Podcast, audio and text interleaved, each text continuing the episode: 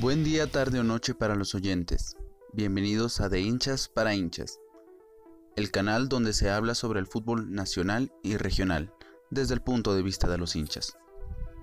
El vandalismo entre barras radicales del fútbol peruano volvió a ser de las suyas.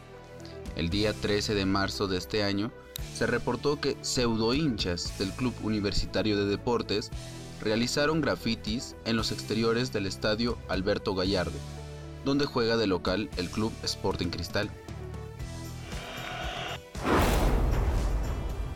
En respuesta a este acto vandálico, los barristas del Sporting Cristal ingresaron por la puerta número 9 del Estadio Monumental, donde redujeron a los vigilantes con armas de fuego, realizaron grafitis en el estadio y decapitaron la estatua del ídolo crema, Teodoro Lolo Fernández, viralizándose rápidamente por las redes sociales. Aunque tampoco que te profanen la casa significa que te vas a vengar de la casa del rival, y menos con algo tan valioso como el monumento de su más grande ídolo. No está nada bien que se metan con algo muy importante, equivalente al cuadro o recuerdo de un familiar muy querido. Y si nos ponemos a pensar que son personas adultas los que realizaron estos actos, ¿qué ejemplo se le está enseñando a los niños? En el fútbol peruano, como cualquier organización, existen entes encargados de regular este deporte. ¿Y qué hacen los máximos entes en estos casos?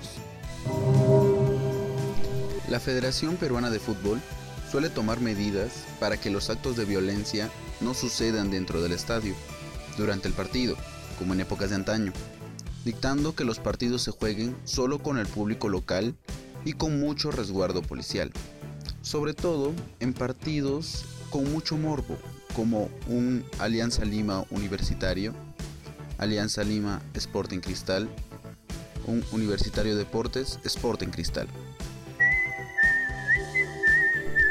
Y en este caso específico, ya mencionó que el encuentro entre Universitario de Deportes y el Club Sporting Cristal, válido por el torneo Apertura de este año, no se jugará en ninguno de los estadios en los que estos militan de local.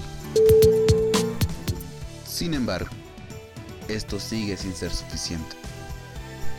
La Federación Peruana no controla lo que sucede en las explanadas y en las calles una vez culminado el encuentro, y es en esto donde la Federación se lava las manos sin tomar medidas, mientras se sigue arruinando el evento deportivo que debería ser una fiesta para todos los amantes del fútbol. Entonces, ¿qué debería hacer la Federación?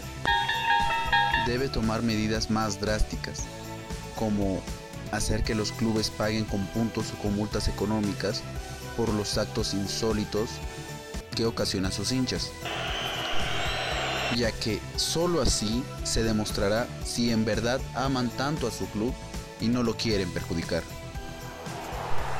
Esto fue de hinchas para hinchas. Muchas gracias por escucharnos.